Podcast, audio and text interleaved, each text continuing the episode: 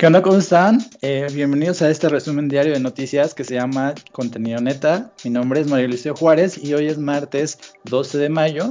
Y pues antes de empezar a decirles cuáles son las notas del día, les voy a presentar a mi compañero, que es el único rubio que tiene permitido decir niga en público. Él es Amango Arroyo. ¿Cómo estás? Hola Mario, no, de hecho no, yo no yo no pienso en esto.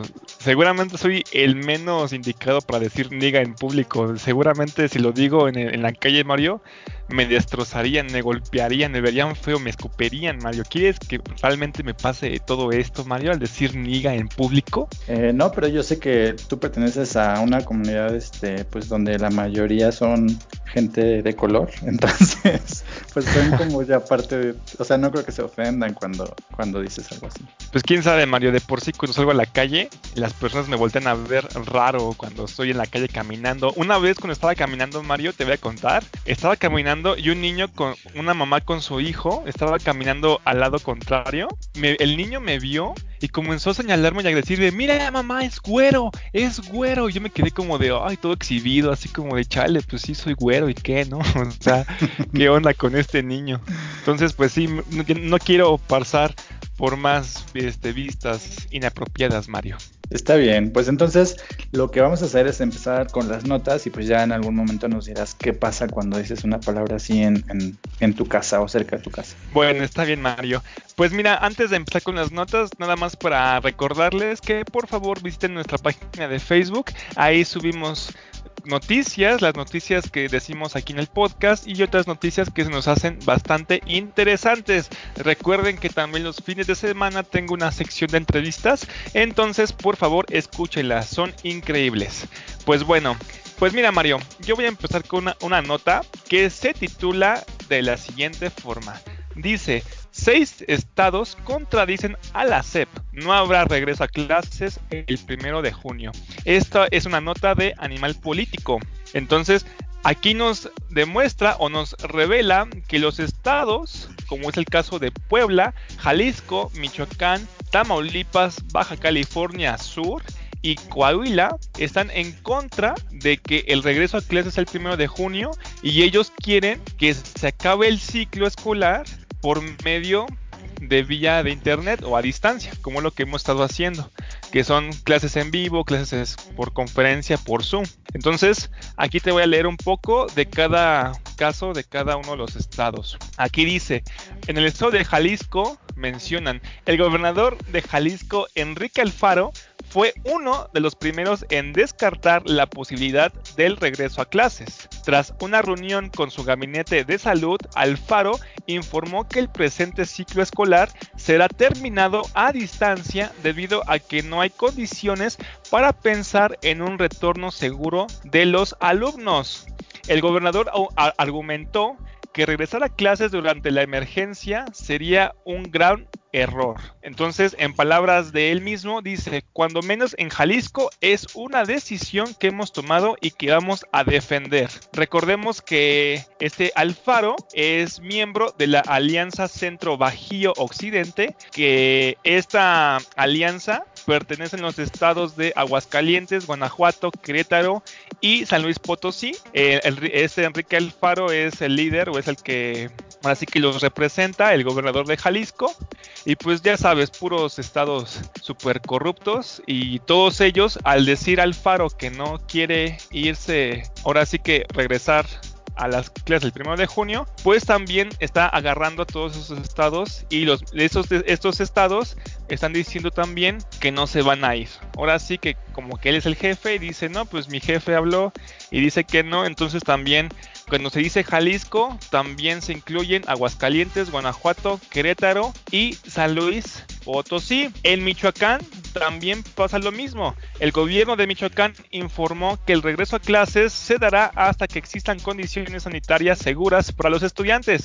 En un mensaje transmitido en la televisión local, el gobernador Silvano Aureoles dijo que tomó esta decisión porque en las próximas semanas en las que se está esperando, se está esperando más contagios. En palabras de él dice, no expondremos a un regreso a clases riesgoso e innecesario a las niñas y niños y a sus familias. Vamos a evaluar con mucho cuidado, con todo el tiempo que sea necesario en los próximos días. En Tamaulipas pasó lo mismo a través del gobernador Francisco Javier Cabeza de Vaca. También eh, anunció que no quería que los niños regresaran a clases y que quería que concluyera el ciclo, eh, el ciclo escolar por medio de las clases virtuales. Lo mismo pasó en Coahuila y lo mismo pasó en Baja California Sur. Ahora también pasó aquí en Puebla. Recordemos que Puebla es un gobernante de Morena. Entonces también él se opuso a lo que el presidente y todo este gabinete que tiene, el jefe de, su sector salud, están diciendo. El gobernante Miguel Barbosa también informó que está en desacuerdo con que los niños regresen a las clases. En declaraciones de él mismo dice, de verdad no se ve claro, no se, no se habla claro. El primero de junio no se puede regresar a la normalidad.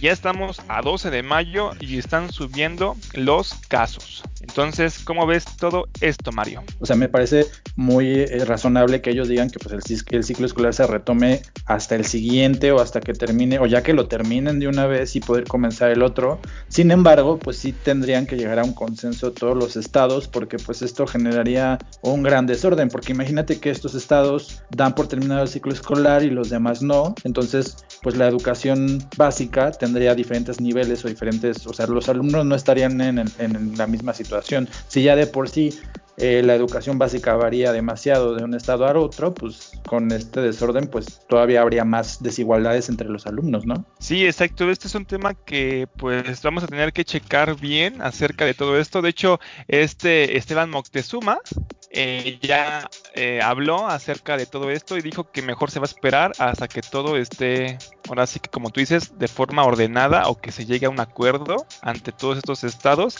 y esperar a ver lo que dice el gobierno federal ante todas estas declaratorias. Porque no sé si sabes, pero no nada más la SEP quiere regresar o no, o quiere aumentar los días. Recordemos que la UNAM también ya alteró su ciclo escolar y lo aumentó hasta agosto, ¿no, Mario? Sí, bueno, pero la educación superior es una cosa diferente. O sea, la educación superior, las universidades no tienen los mismos calendarios, pero la educación básica, pues sí debe tener el mismo calendario, porque pues por eso hay una Secretaría de Educación Pública, ¿no? Sí, exacto. También recordemos que López Gatel ya había hablado también acerca de esto, de cómo se iba a regresar. No va a ser un regreso normal, va a ser anormal en ese sentido. ¿A qué me refiero con esto? Que cuando los niños regresen a sus clases, a las escuelas, van a tener que estar checando las instalaciones de la escuela para que los niños puedan entrar y que realmente ver que realmente estén teniendo una sana distancia, con los cubrebocas, o sea, van a poder seguir teniendo las, actividades, pero según palabras de López Gatel, eh, van a tener que seguir algunas normas estas escuelas en las instalaciones, Mario. Eso es lo que había dicho López Gatel hace algún tiempo. Pues también está el, hecho de que el sindicato de, la educación o de, los profesores eh, ya dijo que ellos no están dispuestos tampoco a regresar a clases este, sin la garantía de que, de que habrá medidas sanitarias, ¿no? Entonces ahí también hay otro problema, porque si ellos deciden que no quieren regresar a clases, pues aunque los estados digan que sí, pues no habrá maestros. Pues sí, ojalá, ojalá Mario y no regresemos, porque tengo mucha flojera de regresar. Para la gente que no sabe, soy maestro. soy maestro y cuánta flojera me da. Dios, pero bueno, Mario. Bueno, pues yo te tengo este, una nota que, que, es una nota bastante tétrica, es un poco este, pues preocupante, es como, un, es como si fuera un guion de una película de terror o de un thriller, pero es, es realidad y eso es lo más triste. Esta nota viene de la página de Sopitas y tiene que ver con un futbolista turco o un futbolista de la Liga Profesional de Turquía que confesó que mató a su hijo cuando presentó síntomas de COVID-19. Entonces, esta nota habla del futbolista Sever Toktas, que es eh, jugador de fútbol en el equipo Bursa Yildirimspor. No sé si se pronuncia de esta manera, ojalá se pronuncie así, si alguien nos está escuchando en Turquía. Y bueno, los hechos empezaron cuando el 23 de abril eh, este jugador eh, internó a su hijo en el hospital de Bursa y tras presentar estos síntomas del COVID, como fiebre, este, tos, todos estos síntomas, pues él lo llevó al hospital, estuvo internado o lo internó y a, los, a las dos horas o horas después el niño falleció y pues eh, la declaratoria de muerte del hospital fue que falleció por, eh, por COVID-19 o que había fallecido como consecuencia de problemas respiratorios, pero 11 días eh, después, unos días posteriores a que falleció, de, hecho hubo un funeral y, enterraron al, al niño, pues el jugador de fútbol fue a la policía a confesar que él había asesinado al niño. Entonces esto es este, como muy, muy impactante porque en la confesión de, del jugador Sever Toctas dice que eh, pues él lo que hizo fue ahogar al niño y en su declaración textualmente dice este, lo siguiente, dice puse una almohada en la cabeza de mi hijo cuando estaba acostado boca arriba, la apreté durante 15 minutos sin parar y mi hijo resistió un tiempo, cuando dejó de moverse quité la almohada y llamé a los médicos para que no sospecharan de mí, es decir, cuando él estaba solas con el niño, este, pues en una escena como de tipo telenovela, pero bastante eh, maquiavélica, eh, el, el jugador ahogó al niño con la almohada y pues lo que hizo fue llamar a los médicos para decir que había tenido un paro respiratorio y pues los médicos asumieron que había dejado de respirar por consecuencia de la enfermedad o del COVID. Cuando la policía le pregunta, o más bien siguiendo con la declaración del futbolista, él afirma, porque yo cuando estaba leyendo esta nota, pues asumí que, que había asesinado al niño por como por temor a contagiarse, una cosa así, ¿no? Pero cuando él declaró o hizo esta declaración al entregarse, pues dice que en realidad él nunca quiso al niño y entonces él declara, eh, dice, nunca quise a mi hijo desde su nacimiento, no sé por qué, pero nunca lo quise, la única razón de haberlo matado fue que no lo quise y no tengo ningún problema mental, eso fue lo que dijo. O sea que desde que el jugador supo que su mujer estaba embarazada del niño, no, no, nunca quiso al bebé y pues aprovechó esta oportunidad para, para, matarlo. Y pues él dice que no tiene una enfermedad mental, pero pues yo, yo no creo que una persona este, pues en, sus cinco sentidos haga algo así, ¿no crees? Sí, no es como que despiertes y digas, wow, cielos, como que tengo ganas de matar a alguien. Entonces, pues sí, yo creo que sí está algo loco o está algo desquiciado. Este, pues sí, entonces como suena o como cuentas la, noticia, Mario, quiere decir que realmente él aprovechó la oportunidad de que estamos en pandemia, que hay un virus súper letal y pues quería usar esto a su favor, culpar al virus de que fue el que asesinó a su hijo o todo este temor que está viendo acerca de el COVID-19. Esto me recuerda mucho, no nada más pasa a jugadores, que seguramente también tiene que ver mucho con el estrés que estamos teniendo las personas por estar encerradas, Mario. No nada más les pasa a, futbolistas, sino también a otras personas, como amas de casa o trabajadores, que como no están saliendo de casa, sí están teniendo más ansiedad o están sufriendo más depresión. Entonces también seguramente esto ayudó bastante a que el futbolista se desesperara y dijera, bueno, ¿y por qué no lo he hecho desde hace tanto tiempo que lo tengo ahí? Y pues a lo mejor también esto fue provocado indirectamente por la pandemia que estamos teniendo. Esto me recordó mucho a un caso de Claudia Mijangos, que también decía que no estaba loca cuando mató a sus hijos ahí en Querétaro. Entonces, estas cosas sí, sí llegan a pasar, ¿no, Mario? Pues uh, esta situación se contrapone como a la mayoría de los casos que vemos en los periódicos, porque la mayoría de, como de las notas que tienen que ver con historias de vida eh, en época del COVID, pues hablan de cómo la gente está luchando por superarlo, de cómo los familiares cuando se reúnen con las personas que estuvieron enfermas, pues sienten esta alegría y, las ganas de seguir viviendo después de presentar COVID.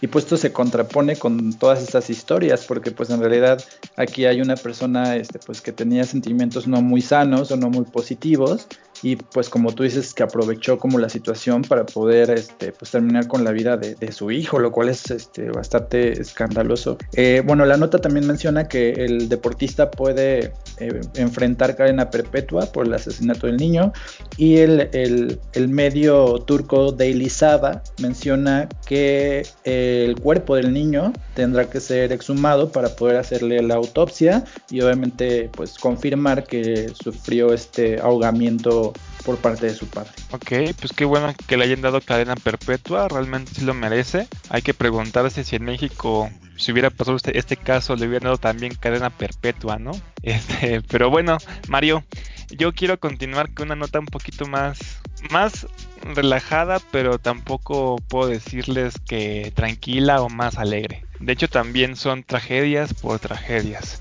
Y es que, eh, no sé si te enteraste, Mario, pero murió o ha muerto Little Richard a los 87 años de edad. ¿Tú lo conocías, Mario? Lo pregunto a ti porque cuando viste en el guion que iba a decir hacer algo acerca de esta noticia, comenzaste a llorar. Entonces quisiera saber tu opinión, Mario. Pues no comencé a llorar, pero sí me sorprendió mucho esta nota porque pues Little Richard ya era una persona grande.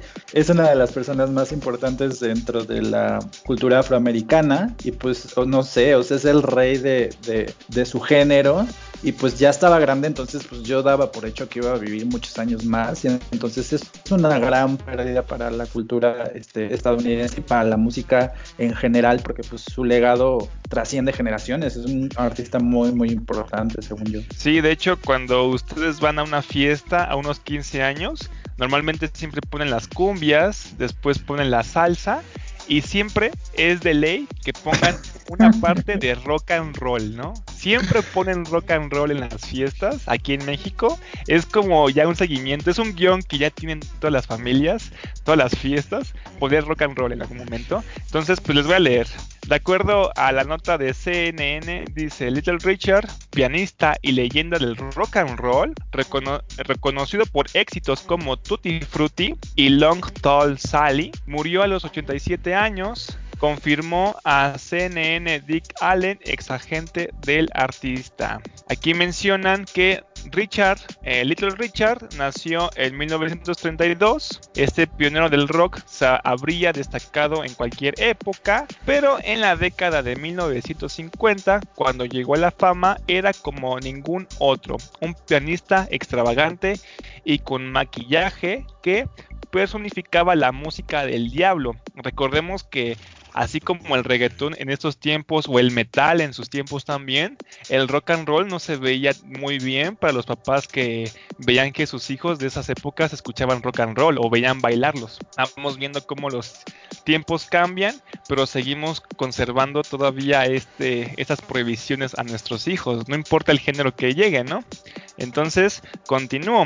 En la opinión de quienes manejaban el negocio de la música popular, entonces, pues sí, Richard realmente sí aportó bastante al género del rock and roll. El rock and roll es un género bastante peculiar, bastante conocido, que si lo escuchas, con solo escucharlo, sabes que es rock and roll por solamente el bajo, ¿no? Por la tonadita del bajo, que es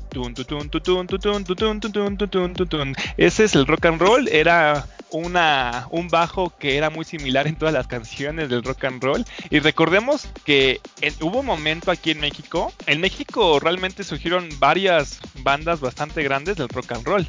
Y eso tomó tiempo, ¿por qué? Porque hubo un momento en que decían que el rock and roll nada más era, o decían los mismos gringos, que el rock and roll nada más era música para gente que hablara en inglés. Y en ese entonces, los mexicanos, cuando comenzaron a formar sus bandas, cantaban covers en inglés. Pasó tiempo para que salieran bandas como Johnny Laboriel, etcétera, comenzaran a, a, tocar canciones que eran covers del rock and roll de Estados Unidos, pero ya cantadas en español. Entonces, pues no piensen que nada más fue una cultura de allá de Estados Unidos. También Little Richard eh, también nos, nos dejó mucha herencia porque todas las bandas del rock and roll que se formaban de aquí de México pues se basaban muchísimo en lo que componía y en cómo cantaba este Little Richard. Entonces en México también tuvo bastante impacto Mario. ¿Cómo ves? Sí, es, una, es una de las influencias más fuertes eh, dentro del rock and roll en español. Y bueno, lo que yo recordaré de Little Richard es que él era como muy apegado a su, a su, a su fe o era una persona muy espiritual o muy religiosa, pero también tenía ahí unos escándalos que tienen que ver con, con su sexualidad. Entonces, lo que más voy a recordar de él es como sus escándalos, su, su ropa y su grito, porque tiene unos gritos como que son muy característicos de él. Entonces, esos grititos igual como que se me quedan muy grabados y creo que es como lo identifico y como lo vamos a, a recordar a partir de ahora. Sí, eran gritos como de ¡Yeah! así, ¿no? Sí, sí, sí, exacto, sí. ok, muy bien. Sí, efectivamente. Y pues recordar, eh, la gente que nos escucha, la gente ya viejita de 34 años, como mi compañero Mario, este, no es cierto, Mario, tú eres joven, no te creas. este, pues vamos a recordarle que si tienen hijos, pues déjenlos que escuchen los géneros que ellos quieran. Si les gusta el reggaetón, pues que escuchen reggaetón. Ya están viendo, pasó con el rock and roll, pasó con el rock, pasó con el, metal, pasó ahora con el reggaetón, está pasando también con el rap. Siempre pasan estos géneros en donde, en donde los papás se les hace música demasiado moderna y dicen, oye, es que eso se escucha muy mal, o dice cosas que no, o no van realmente con los estereotipos de una persona bien. Entonces, esas cosas siempre van a pasar. Nada más yo como consejo les digo, pues que dejen que sus niños lo escuchen. De, de cualquier forma son modas o es la moda del momento. Así es, del rock and roll también, este, pues en su época recuerda que pues decían que era como música muy vulgar, ¿no? Y que era como música del diablo. Y, o sea, tú escuchas el rock and roll y jamás pensarías algo así, ¿no? Pero en la época en la que el rock and roll surgió, era, era pues casi como ver perrear a las, a las chavitas de ahora. Eso, a eso equivalía rock and roll en esa época, porque pues la sociedad estadounidense no estaba lista para eso y se escandalizó cuando vieron cómo Elvis movía las caderas. Entonces piensen que eso es el equivalente ahora al perreo y pues que en un momento va a pasar y toda la gente lo va a ver como normal. Sí, exacto. De hecho, leí alguna vez un libro que hablaba acerca de la contracultura del rock and roll cuando llegó y era muy increíble ver acerca de cómo surgió todo esto, pero realmente no tiene mucha diferencia con el reggaetón que hay hoy en día. ¿A qué me refiero? Que, por ejemplo, el baile que hacían en el rock and roll también semejaba mucho, en ese sentido, al sexo. De hecho, en este libro hablaban acerca de esto, que rock and roll se referían mucho a esta sexualidad o al sexo que tenían. Ahora sí que el reggaetón aquí es más literal, ¿no? Aquí sí es como de órale, es muy literal, pero antes, o sea, era no tan directo, pero sí estaba ahí implícito alguna, alguna parte o alguna influencia de todos estos actos carnales.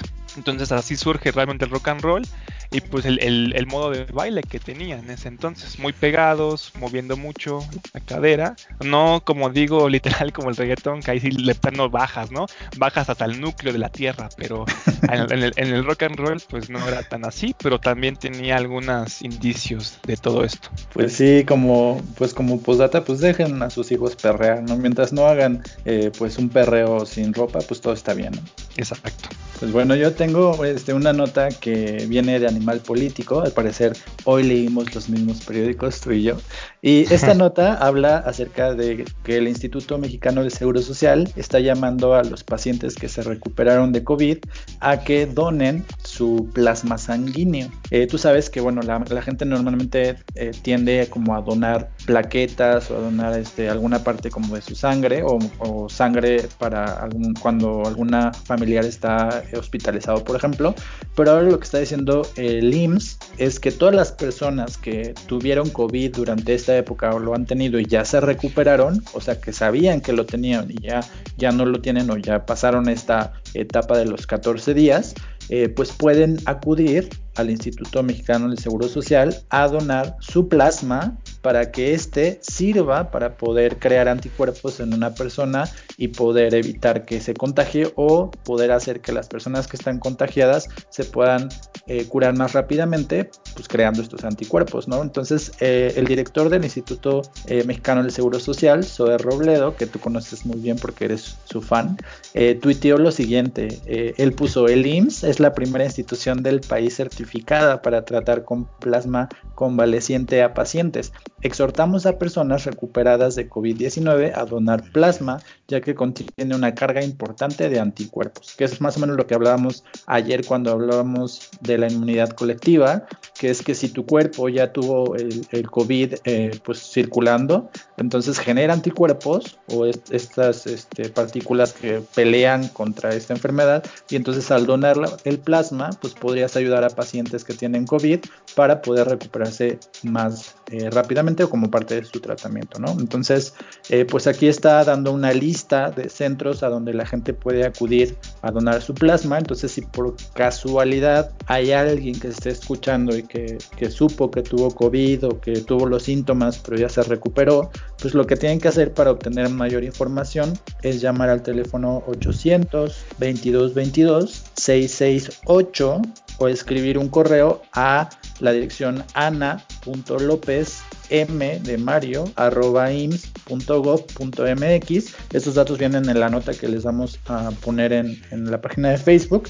Y pues el instituto mexicano del seguro social está diciendo que eh, pues eh, si un ciudadano acude pues el protocolo es seguir como los pasos que haría normalmente una persona que va a donar sangre. Se les toma una muestra para poder determinar que la infección eh, de COVID está negativa o que ya pasó ese proceso y entonces pues proceden a recibir esta donación de, de plasma. ¿Cómo ves? Pues me parece muy bien, Mario. Nada más hay que esperar a que la gente sí quiera donar el plasma porque cuando yo era estudiante en la universidad yo siempre veía que el carrito de para donar sangre estaba ahí parado y siempre lo veía abandonado, siempre lo veía solo y ni siquiera estábamos en contingencia. Entonces, pues hay que ver que realmente las personas también acepten ir a donar sangre.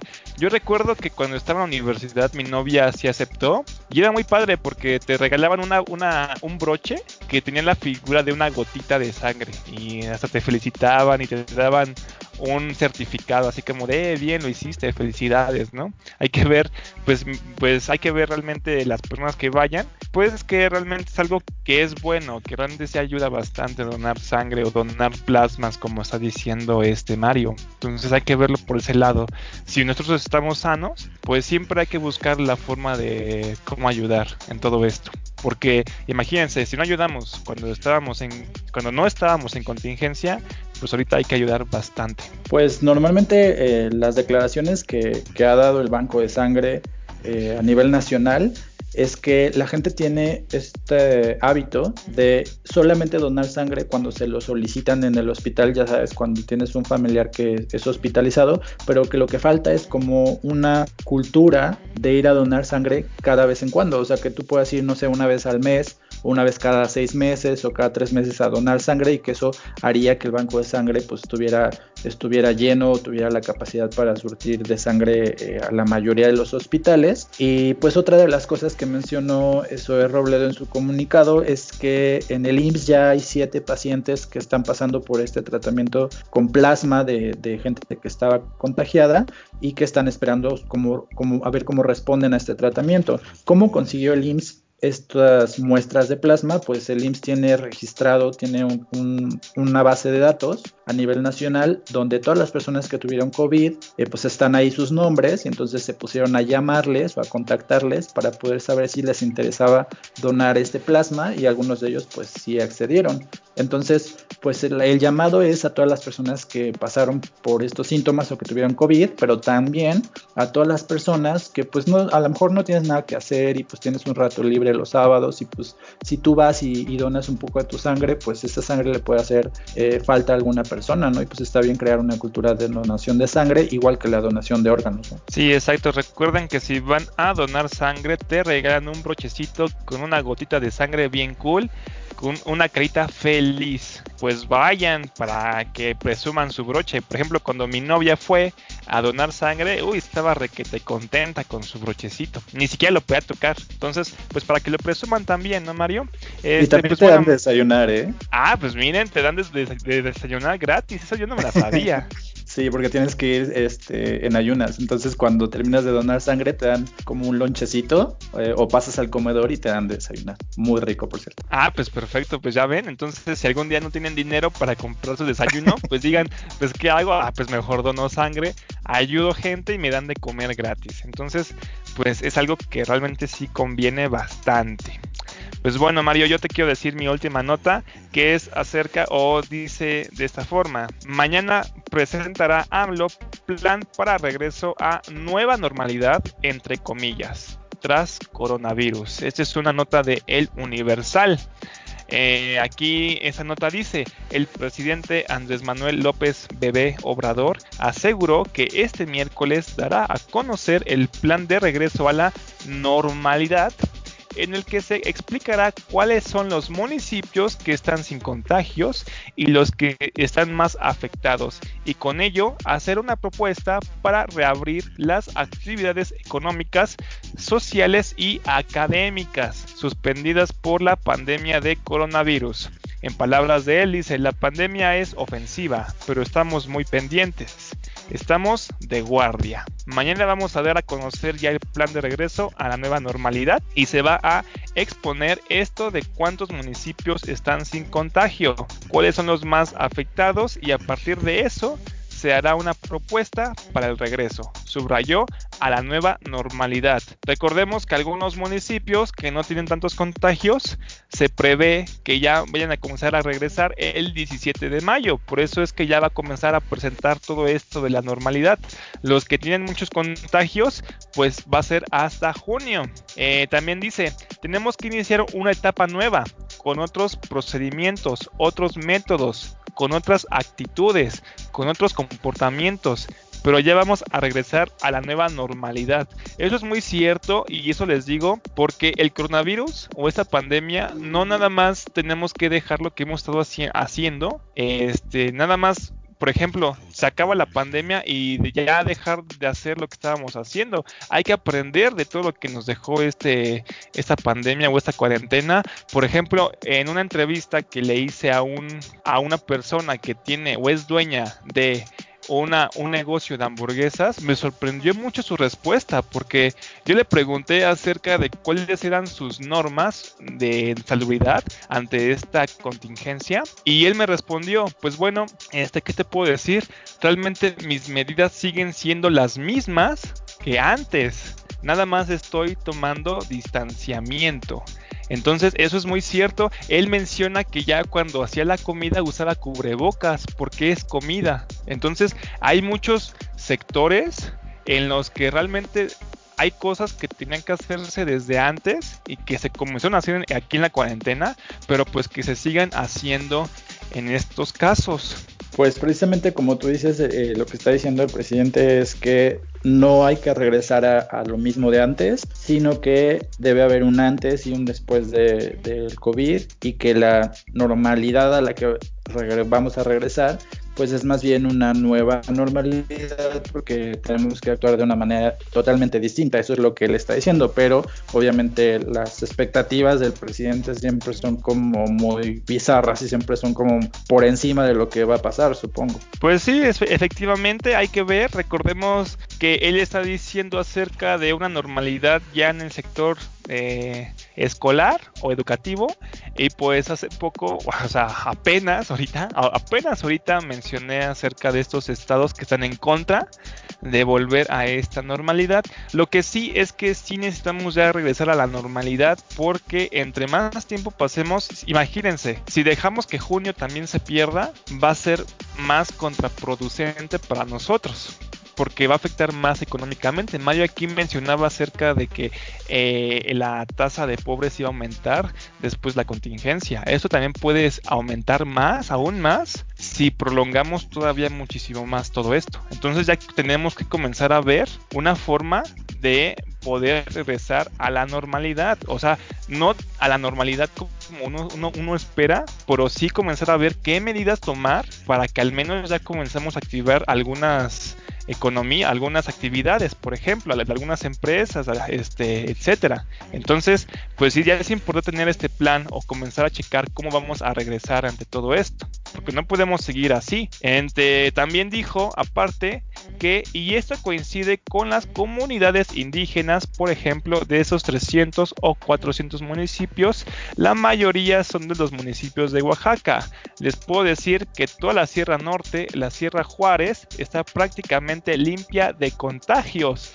Muy pocos municipios de Oaxaca, y así otras regiones. Mencionando esto, que estos municipios al menos si pueden ya comenzar a realizar sus actividades. Recordemos que los indígenas o esas personas jornaleras estaban quejándose mucho porque estaban diciendo que de eso viven y que ya necesitaban o les surgía bastante regresar ya a sus actividades normales. Entonces, pues al parecer López Obrador está diciendo que muy pronto estos municipios ya van a poder empezar a partir del 17 de mayo, que ya no tarda mucho, ya estamos a 12 de mayo. Entonces, ¿cómo ves todo esto, Mario? Pues ojalá que no sea una equivocación y que no este que no pase como en otros países, ¿no? Que cuando se rompe la cuarentena los eh, aumentan. Ojalá que aquí pues sí haya habido una gran cantidad de personas que superó el COVID y pues que eso permita que la gente no se siga contagiando. Exacto, y pues tal vez se vamos a, vamos a romper la cuarentena, pero las medidas de distanciamiento y las medidas de salubridad pues van a seguir. O sea, ¿qué quiere decir esto? Que vamos a tener que seguir saliendo con cubrebocas seguramente y vamos a tener que seguir con estas distancias a la hora de ir a comprar, etcétera. Esas cosas seguramente no se habrán acabado, pero al menos podremos seguir con nuestras actividades económicas. Recordemos que por ejemplo, en el caso de Suecia o el caso de Noruega, es algo que ellos han estado haciendo ya. Ellos no entraron en cuarentena, simplemente pusieron las normas del distanciamiento y las normas de salubridad. Aquí no se pudo hacer esto de forma directa porque pues México se concentra más en actividades que representan más eh, contactos, tenemos que estar tomando transportes públicos, bueno, es más rollo, no podría haber pasado como pasó en, en estos países. Entonces, pues así queda todo esto, Mario.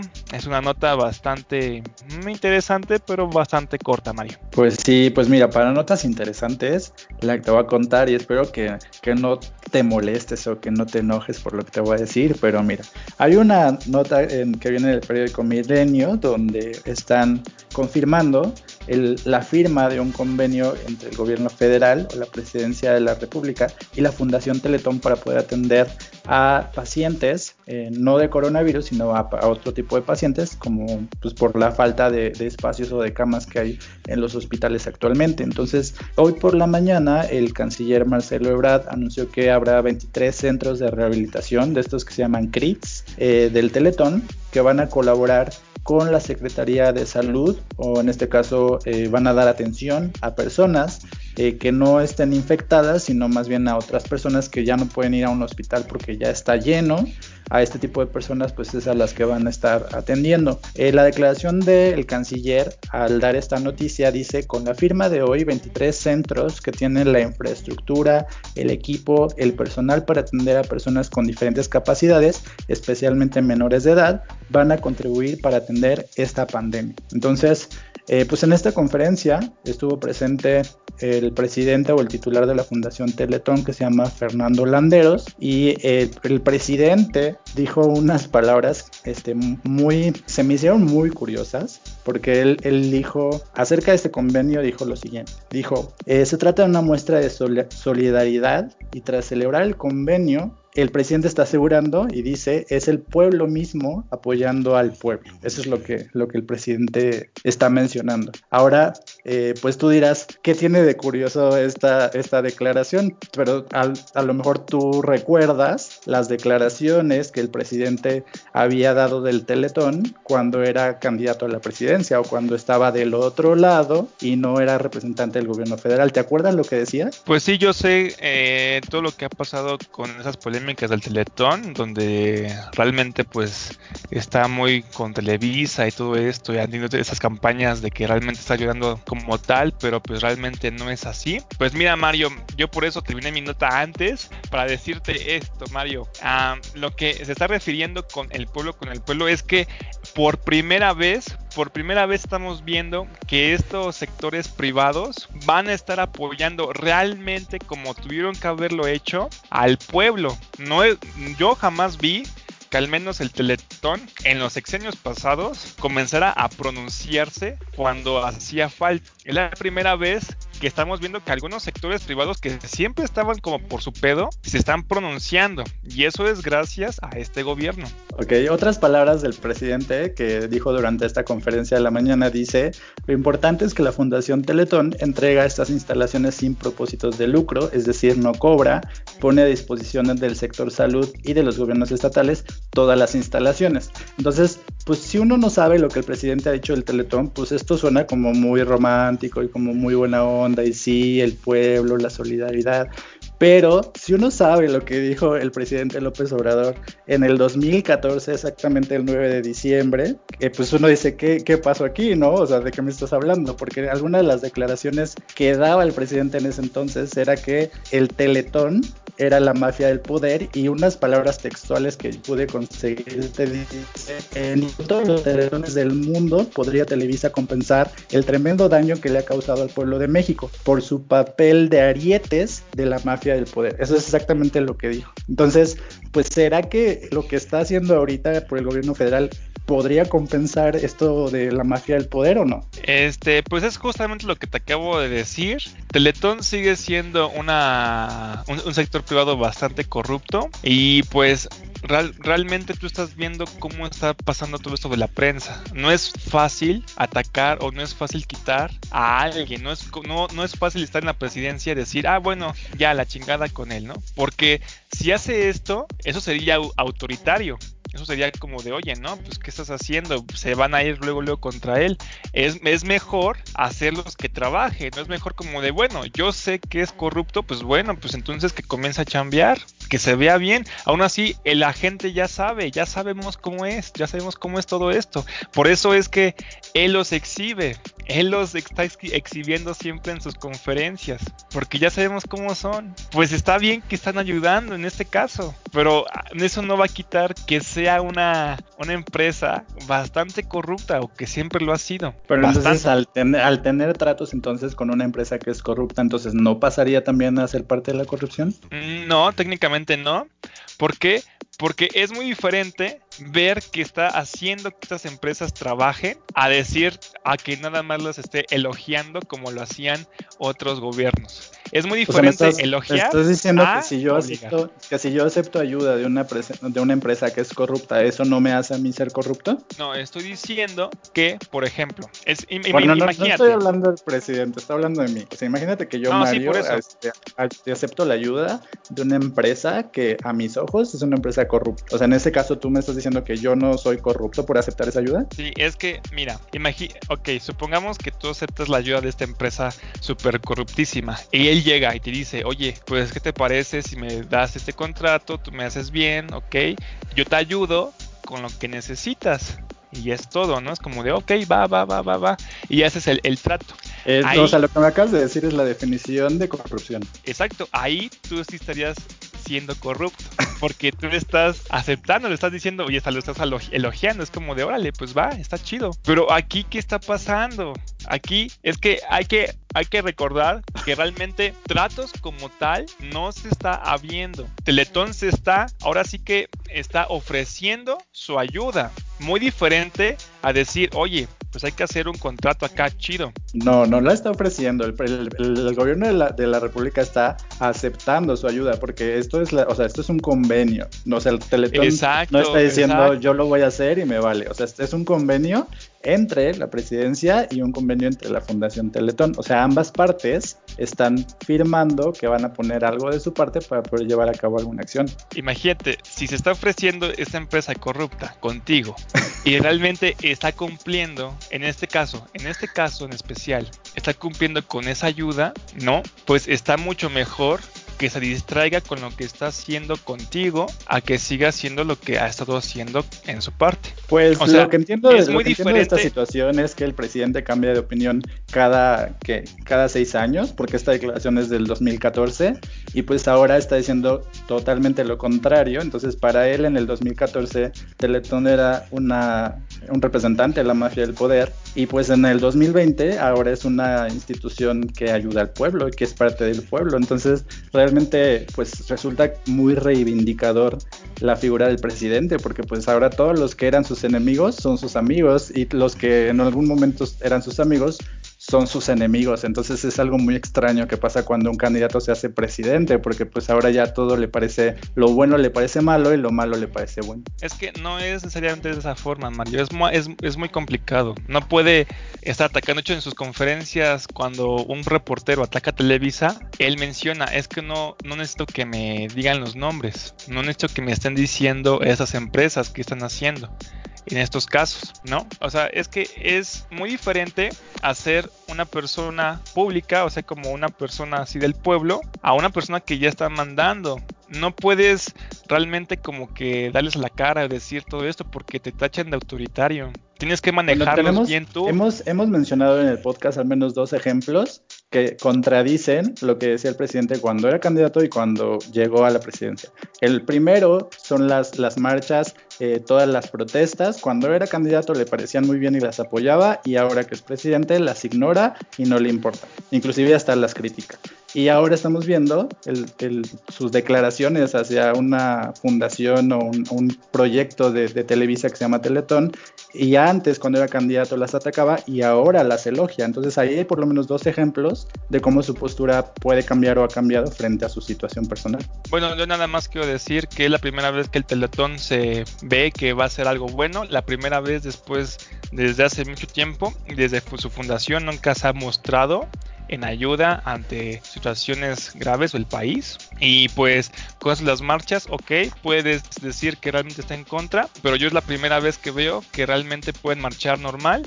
Han hecho destrozos. Yo estuve en la marcha de las feministas en ese entonces. Vi cómo destrozaron una tienda y es la primera vez que el presidente o el gobierno dice que no iba a tener o no iban a tomar ahora sí que una postura o ante las personas que hicieron destrozos. Como las veces que han pintado la puerta del Palacio Nacional, nunca hubo represalia ante esas personas o nunca han dicho que paguen por lo que han hecho. Entonces, o al menos yo no recuerdo marchas de ese estilo en los sexenios pasados. No sé tú si alguna vez las viste, pero yo es la primera vez que veo que la libertad de expresión así de forma extrema se puede ver más que en, tiempos eh, de antes. Hasta también la, misma prensa. En la misma prensa era muy raro que una persona periodista hablara mal de un presidente, en este caso, y aquí pasa todo lo contrario. Eso nada más quiero decirlo. Pues bueno, entre los 23 estados eh, que van a tener o que van a brindar esta ayuda hospitalaria. Está, por ejemplo, Coahuila, Chiapas, Durango, Hidalgo,